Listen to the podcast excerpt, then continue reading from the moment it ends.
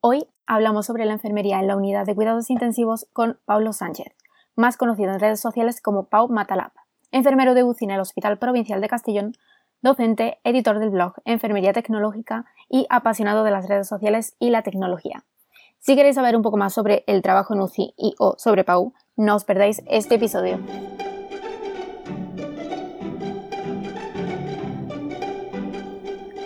Bienvenidos al podcast El arte de cuidarte, un espacio donde hablaremos sobre salud, enfermería y cuidados. Si eres estudiante, personal sanitario, cuidador o una persona interesada en el mundo de la salud, eres bienvenido. Yo soy Laura, enfermera y autora de este podcast, y espero que te quedes bien cerca porque empezamos.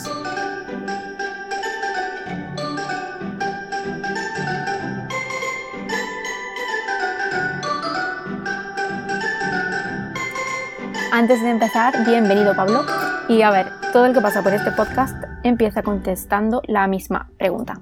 ¿Quién es Pablo Sánchez en este caso y cuál es su historia con la enfermería? Pues bueno, Pablo Sánchez o, Pau Matalab, que mucha gente se cree que, que Matalab es el apellido, esto tiene su historia, después si quieres te la cuento. Vale. Pero bueno, pues eso, un chaval o no tan chaval ya, porque ya uno ya es un poquito viejuno, de un pueblecito de Castellón que se llama Almenara, que es una pasada, que estáis todos invitados a venir. Tenemos playa, tenemos montaña, pero bueno, estoy orgullosísimo de mi pueblo. Y, bueno, mi historia con la enfermería mm, es un poquito rara. no tiene mucho que ver con la historia de la enfermería de, otras enfermeras. La mayoría de la gente, pues bueno, siempre ha sido vocacional de toda la vida, tal. Y yo mi historia con la enfermería empieza tocando en la banda de música de mi pueblo. Anda. sí, es algo súper curioso. Yo tenía, tengo un amigo, un muy buen amigo, que cuando tocábamos en la banda, en los descansos, él es un poco más mayor que yo, pues un día mm, dijo que, había empezado a estudiar enfermería y a mí la verdad es que en la vida se me había mm, pasado por la mente el estudiar una, una carrera de esta, ¿no? Pues lo típico, como todos los chavales, quieres hacer medicina o cualquier cosa de esta. Y en los descansos de la banda, este, este amigo mío, Alfredo, pues nos comentaba las cosas que iba haciendo en las prácticas, las cosas que iba viendo en la carrera. Y ostras, eso a mí me encendió un chip que dije yo, ostras, esto mm, tiene que molar. Y la verdad es que yo cuando era jovencito pues tuve un pasado así un poco regulero, los estudios, no, no, es, que, no es que fuera mal estudiante, bueno, sí, era mal estudiante.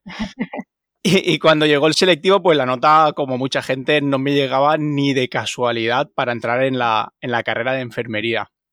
De hecho, fui de, la, de, las pocas personas que suspendimos el selectivo en junio, que dicen, no, no, lo suspende muy poca gente. Pues yo lo suspendí, aprobé en septiembre y solo pude entrar en, en humanidades. Que nada, estuve un par de semanas y vi que no era lo mío y pasé a técnico de laboratorio y ya cuando empiezas a hacer algo que realmente te gusta, pues ya cambia la historia, ¿no? Y pasé de, ser un estudiante regulero, pues a sacar buenas notas y tal. De ahí ya a enfermería y pues bueno, ya en la carrera de enfermería te digo, yo tengo más nota media en la carrera de enfermería que de EGB, pero ya porque es algo que, que te gusta. Algo que te, claro, algo que te gusta. Lo demás es teoría y ya está.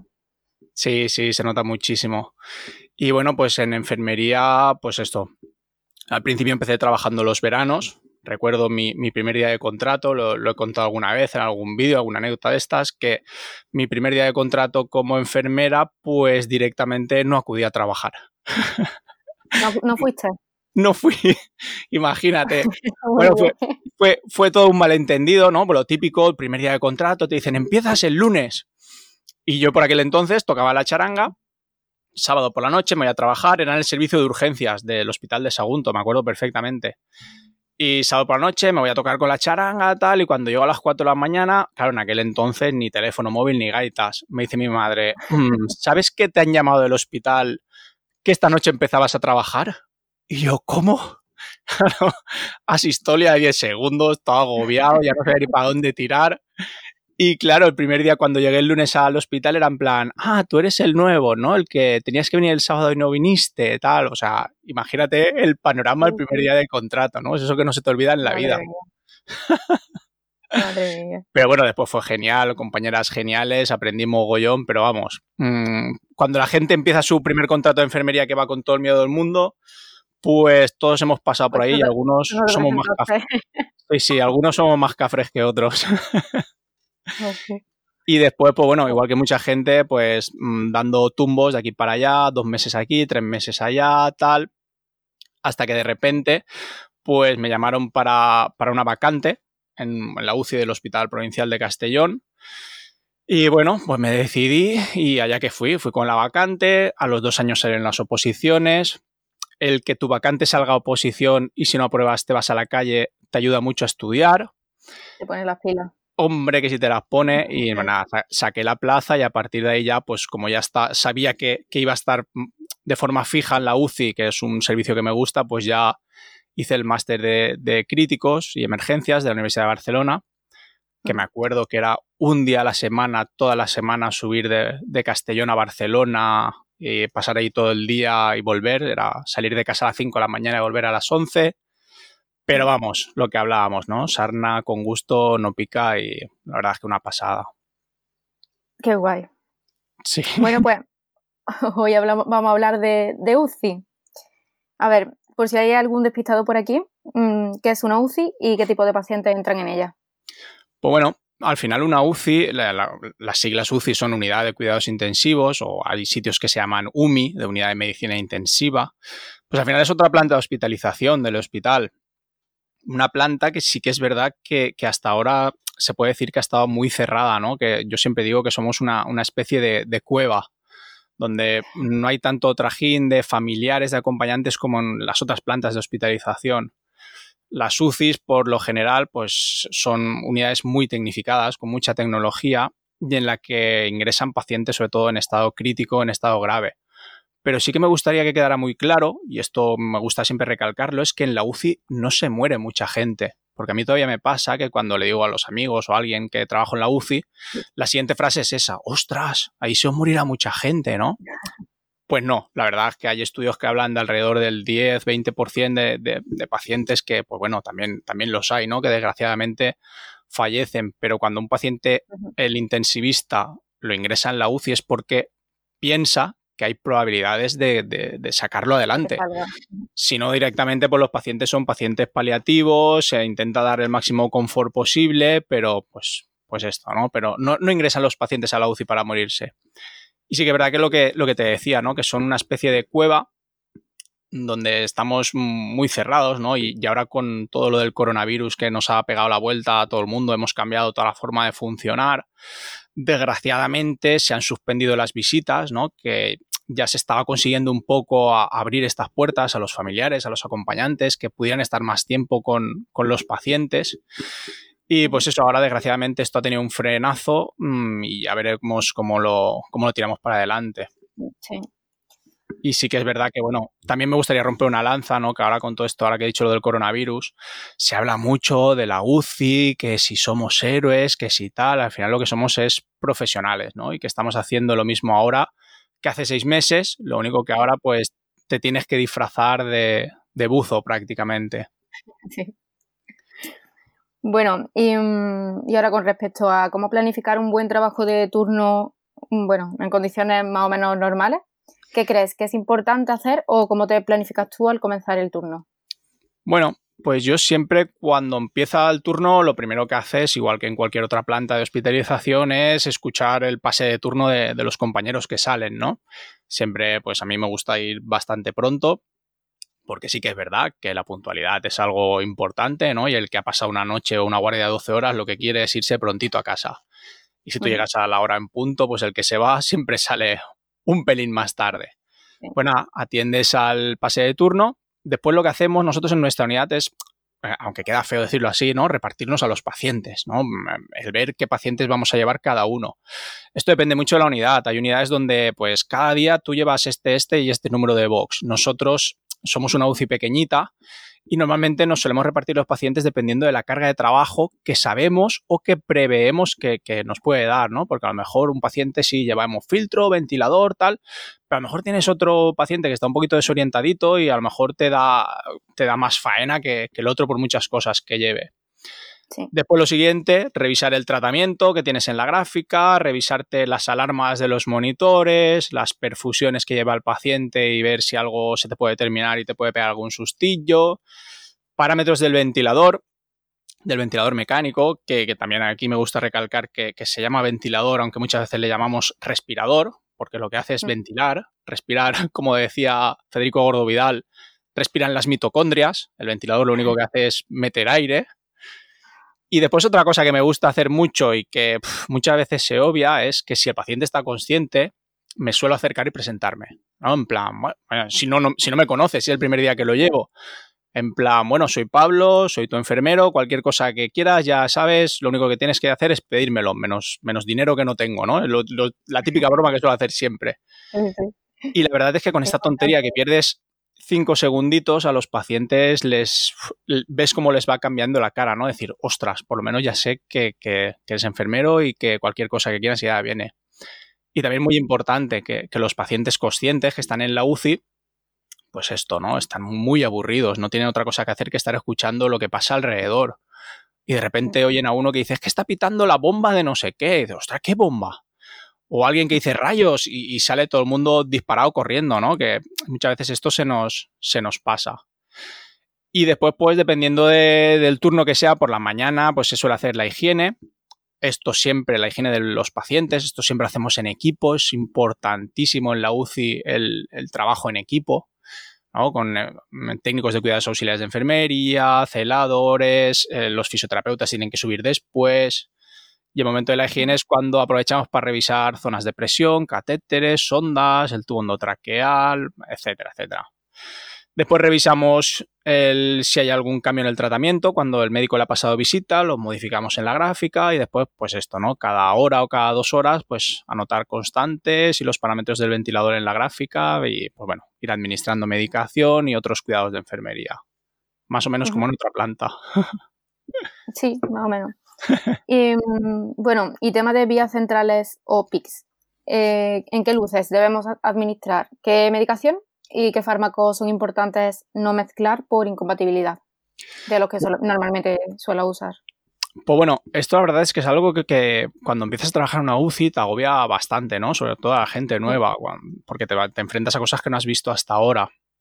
Entonces, lo de las vías centrales es en plan, ¡Ah! ¿esto por dónde lo paso? A mí siempre, cuando me lo preguntan, me gusta recomendar un post de un blog que es indispensable en los cuidados críticos, que es de mi compañero eh, Isidro Manrique, ucillero, en Twitter, que es el blog del enfermero del pendiente. Allí pueden encontrar recursos de todas estas cosas relacionadas con la UCI y enfermería, vamos, es una pasada. Y él tiene una entrada mm, que es prácticamente esto, ¿no? En qué luces se administra la medicación. La verdad es que no hay un consenso claro. No hay evidencia que te diga, pues esto por aquí, esto por allá, si estás pasando esto y esto, cada una tiene por una luz. Va a depender del tipo de catéter con el que te enfrentes y la medicación que vayas a administrar. Hay catéteres de una, dos, tres, cuatro luces, eh, etcétera. ¿no? Entonces, dependiendo de una cosa u otra, te, te organizas. Lo que sí que está claro es que, por ejemplo, la nutrición parenteral tiene que ir por luz exclusiva, no se puede mezclar con otra medicación, tiene que ir por una luz solamente. Y después, pues la presión venosa central, que sí que es verdad que ya no se utiliza tanto como antes, porque hay otros predictores mejores a la hora de, ver la, carga de volumen del paciente, pues la presión venosa la tienes que medir en la luz distal, que se supone que si es una vía central o, o un PIC, una vía venosa central de acceso periférico, estará en la vena cava superior. Eh, ¿Qué pasa? Si la tienes que medir por la luz distal, pues vas a tener que manipular. Entonces, mejor no hacerlo por donde esté pasando ni la nutrición parenteral ni drogas vasoactivas, como la nora, la dobutamina, etcétera, etcétera. Entonces, nosotros lo que hacemos en nuestra unidad es por la luz distal, que siempre va a ser la que más lejos de nosotros, de nosotros sale, por decirlo de alguna forma, vamos a administrar la fluidoterapia, eh, suero fisiológico, glucosado, antibióticos, etcétera, etcétera. La luz medial la solemos reservar para la nutrición parenteral y en la luz proximal administramos las, drogas vasoactivas, la sedación o cualquier cosa de estas. Pero ya te digo, después en cada unidad mm, se hace de, una forma o de otra. Vale. Y mm, bueno, ¿qué fármacos aconsejas tú tener preparado o al menos bien localizado y, por qué? Pues mira, a mí una de las cosas que me obsesionan también un poquito cuando empieza el turno es ver si el paciente lleva drogas vasoactivas. Y como nosotros en la UCI lo, infundimos todo con bomba de, perfusión, pues eh, sí que es verdad que estas drogas me gusta tenerlas controladas, ¿no? Ver cuánto tiempo te queda para que se termine y un ratito antes o un rato largo antes, pues tenerla preparada otra por lo que pueda pasar. Porque, por ejemplo, la noradrenalina, si se termina y el paciente es muy dependiente, pues la tensión le cae por los suelos y te puedes llevar un, buen susto. La noradrenalina, drogas vasoactivas, la sedación. Y después también es muy importante tener bien localizada la medicación de, soporte vital avanzado, ¿no? La que puedas utilizar en una, en una parada cardíaca. Y en este sentido, es importante tener localizada, bien localizada la medicación y bien localizado el carro de paradas. Muy importante muy importante saber dónde está el carro de paradas, saber qué hay dentro del carro de paradas y haberlo sobado mucho. Yo siempre recomiendo cuando, cuando alguien empieza a trabajar en la UCI, se lo digo, cuando tengas un ratito, cógete el carro, empieza a tocar cosas, después las dejas donde estaban, ¿no? Para que esté todo bien, pero después cuando en una situación de, correr lo tienes que utilizar, ya, ya es diferente, ¿no? Ya es de otra forma. Bueno, ¿y qué aspectos importantes mm, hay que tener en cuenta durante el turno y, vamos, hasta el finalizar el turno? ¿Qué es lo que tú consideras importante que debamos de saber? Pues bueno, al final una enfermera de UCI yo siempre digo que tiene que ser como una especie de ordenador, ¿no? Donde tienes que, que absorber mucha información, pero sin dejar de ser persona. ¿Qué quiere decir esto? Que en la UCI vamos a tener muchos monitores, muchas bombas, muchos aparatos, mucha tecnología, muchos alarmas, muchos pitos. Pero lo más importante es que no se nos tiene que olvidar nunca que estamos cuidando a una persona.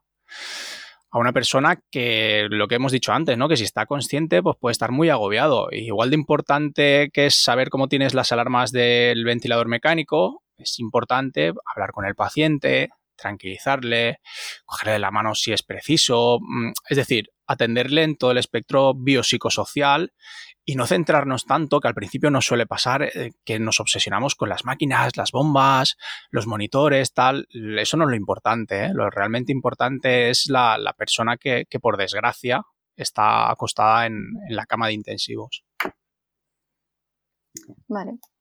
Y tema perfusiones, ¿cuáles son las que más manejas en tu unidad y, y cuál es su uso? Bueno, esto también depende del tipo de, paciente que veas en la, unidad de cuidados intensivos. La nuestra es una, unidad, pues esto, generalista, pero tenemos sobre todo pacientes posquirúrgicos.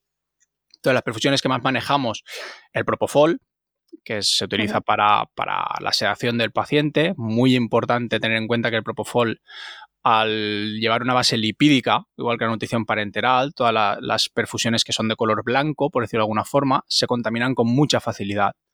Entonces es importante no dejarlo preparado muchas horas antes y cambiar el sistema cada vez que lo cambiamos porque si no le podemos estar regalando al paciente una bacteriemia relacionada con el catéter.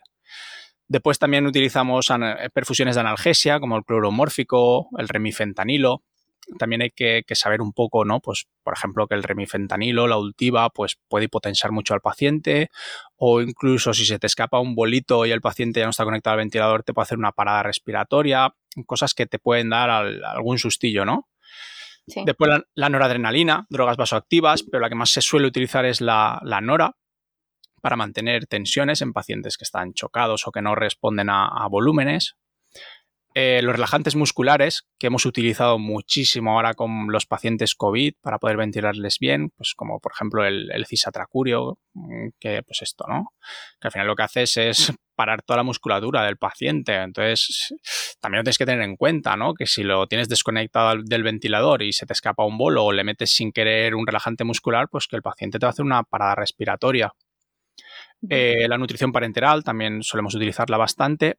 Y después, una cosa que, parece que no sea tan peligrosa y lo es, son las soluciones con electrolitos, ¿no? Nosotros llevamos un control del potasio, por ejemplo, muy, muy exquisito, y a mí se me ponen los pelos de punta siempre que hablo del, cloruro potásico, ¿no? que es una de las medicaciones que parece que no, pero es de las más peligrosas de las que manejamos en, en la UCI porque como sin querer te equivoques y te cargues una ampollita de cloro potásico pensando que es suero fisiológico, bueno, ahora ya lo están haciendo para que no se parezca un poco, pero todavía se siguen pareciendo demasiado, pues como le metas un bolito al paciente para salinizar la vía y es cloro potásico, a ese paciente te lo cargas, ¿eh? Cuidado con esto, cuidado con el, con el cloruro potásico.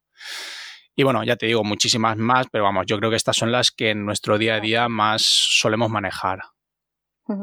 Vale. Y bueno, ¿qué consejo darías a un enfermero que entra a trabajar en una UCI por primera vez? Bueno, eh, yo, no soy mucho de dar consejos, ¿no? Que cada uno aprenda lo que quiera y que vea lo que tal, pero cuando vienen compañeras nuevas a la UCI, que desgraciadamente la especialidad de enfermería intensiva ni está ni se le espera, pues yo lo que les suelo decir es, mm, en primer lugar, que tanteen a ver cuál de los nuevos compañeros que empiezan con los que empiezas a trabajar controla más del tema. Esto yo creo que lo vemos un poco rápido. Y cuál es el que le gusta explicar o enseñar las cosas, ¿no? Porque siempre está la típica enfermera que dice, a mí no me pagan para enseñar, tal. Bueno, pues está mejor, apártate de, ellas, ¿no? Y cuando ya tienes controlado a, a estos compañeros, pues yo siempre digo lo mismo, ¿no? Pregunta, pregunta, y cuando ya lo tengas claro, pregunta por si acaso, ¿no? Además, yo siempre digo la misma frase. Más vale la pena que preguntes 100 veces que, que, la cagues una, ¿no? Entonces, sobre todo eso, preguntarlo todo mucho. Y bueno, cuéntanos, el mejor y el peor momento que recuerdes en todos tus años como, como enfermero. Pues bueno, ya son unos cuantos añitos. Entonces, han habido muchos momentos buenos han habido muchos momentos buenos y momentos malos, ¿no? Mejores momentos, muchos, pero por ejemplo, uno de, ellos es eh, cuando abrimos, cuando me llamaron para, venir a la unidad de críticos, la unidad no estaba montada. La, montamos nosotros desde cero, ¿no? Eh, había una unidad que solo estaba la, arquitectura, por decirlo de alguna forma, fuimos nosotros lo que, los que fuimos montando el almacén, pues esto irá así, esto irá allá, mm, muy buen rollo desde el principio, nos reunimos un equipo de gente con, con poca experiencia en UCI, las cosas son así, pero con muchas ganas de trabajar. Y la verdad es que, eso fue muy bonito. Y después tengo una anécdota que me pasó una vez, que nos fuimos a cenar eh, mi mujer y yo a un, a un, restaurante y de repente se me acerca un señor, que yo no lo conocía de nada, me dice, hombre, Pablito, ¿cómo estás? Me da un abrazo como si fuera familiar mío, yo una cara de susto, tal. Y claro, él me vio la cara y dice, ¿no te acuerdas de mí, verdad? Y digo, ostras, pues mira, perdona, pero no. Y me dice, soy fulanito, que estuve tres meses ingresado en, en tu UCI. Y digo, ostras, claro, de verlo en la cama con el pijama caquéctico a verlo en la calle mm, pues medio año, un año después, tal, la verdad es que era otra persona completamente distinta.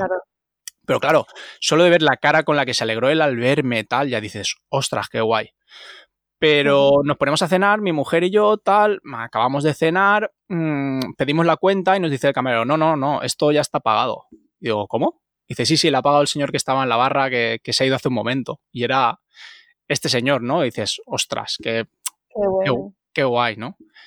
Mm. Y momentos malos, pues también los hay, ¿no? Todos tenemos nuestros momentos de, de, bajón. Yo se me quedó grabado a fuego la primera vez que tuvimos un paciente con muerte cerebral al que le pidieron a la mujer pues permiso para, donar los órganos porque era un chico joven y se me quedó grabado y todavía, mira, te lo estoy contando y se me ponen los pelos de punta el, que vino la mujer a, visitarlo cuando ya había dado el consentimiento y ella ya iba vestida de luto, ¿no? Iba toda de negro y le estaba cogiendo la mano, hablando con él y fue una de estas cosas que, uff, que, que te marcan, ¿no? Que se te queda ahí grabado y que después sin querer te lo llevas a casa muchas veces.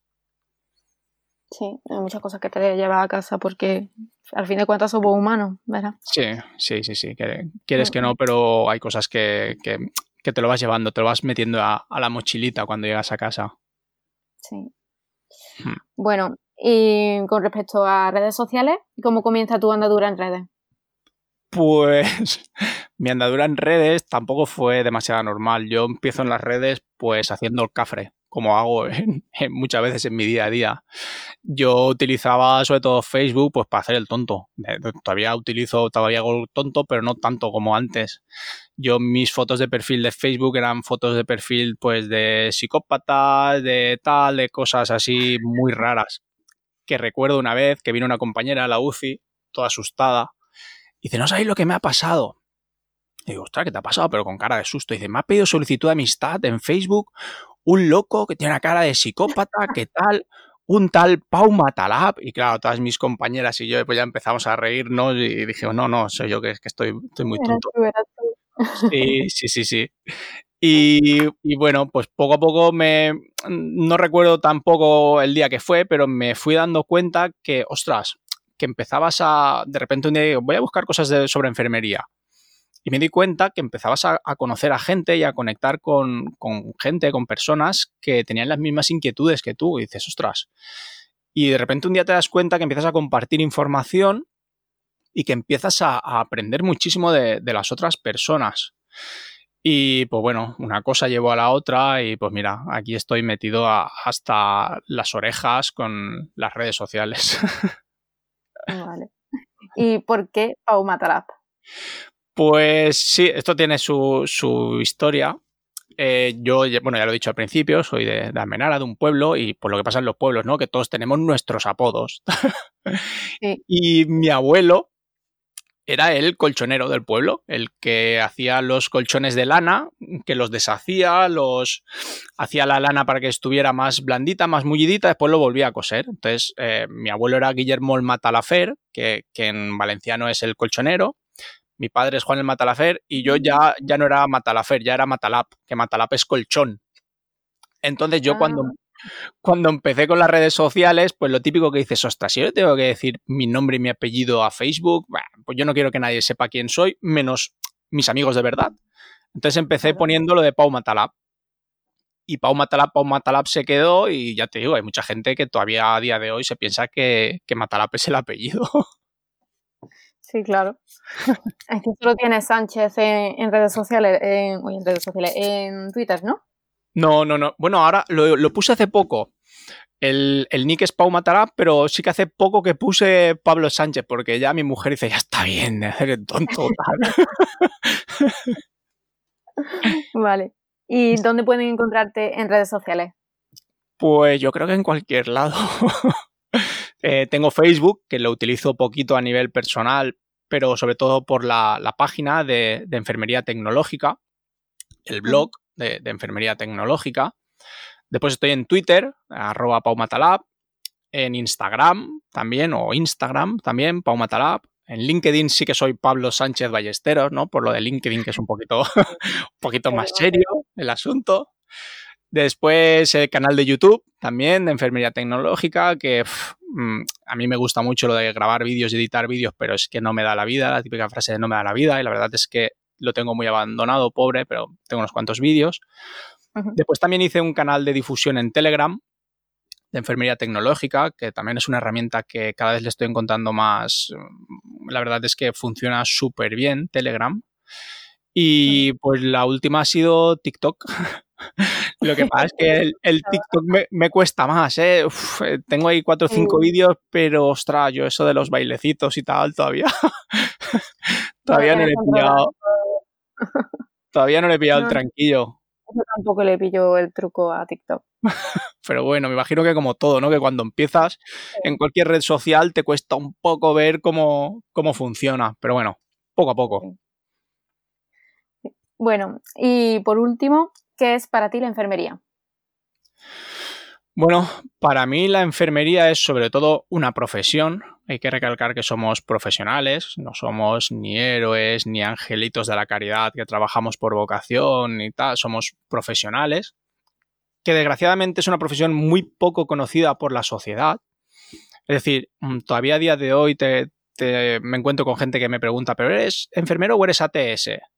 Eh, pero entonces, eh, enfermero es el que lleva las camillas y ATS, es decir, es una profesión muy conocida por la gente que ha pasado por nuestras manos, pero el que todavía no ha estado en contacto con una enfermera realmente no acaba de saber muy bien qué es lo que hacemos y a qué nos dedicamos. Sigue estando la imagen que las enfermeras solo pinchamos culo y sacamos, y sacamos sangre, ¿no? Y, y bueno, cuando todos sabemos que es una profesión que va mucho más allá, donde ya, uh, ya tenemos eh, doctores en enfermería, mmm, profesionales trabajando en la OMS, etcétera, etcétera. Bueno, solo tienes que haber visto ahora, ¿no? Con lo del coronavirus, con lo de los expertos del de comité de expertos, pues bueno, también habían eh, enfermeras entre ellos.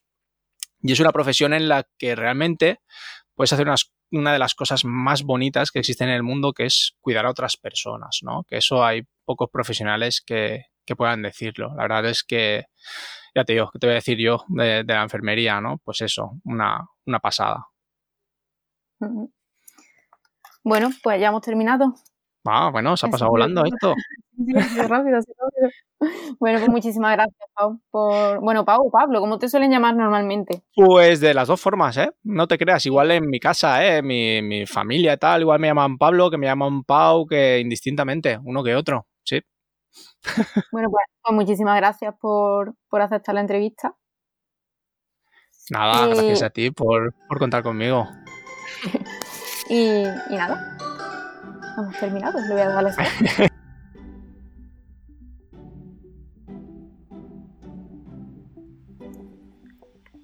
Agradecer a Pablo de nuevo por la entrevista, la verdad es que disfruto un montón haciéndola y de verdad espero que os haya gustado.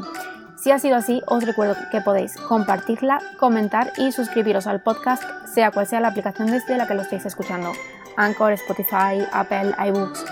Os dejo además todas las redes sociales de Pau y las mías en la cajita de información y también dejaré el enlace al blog de Isidro Manrique o enfermero del pendiente que recomendaba Pablo y que habla sobre el uso de las luces de un catéter venoso central. Os mando un abrazo enorme y nos vemos en el siguiente episodio.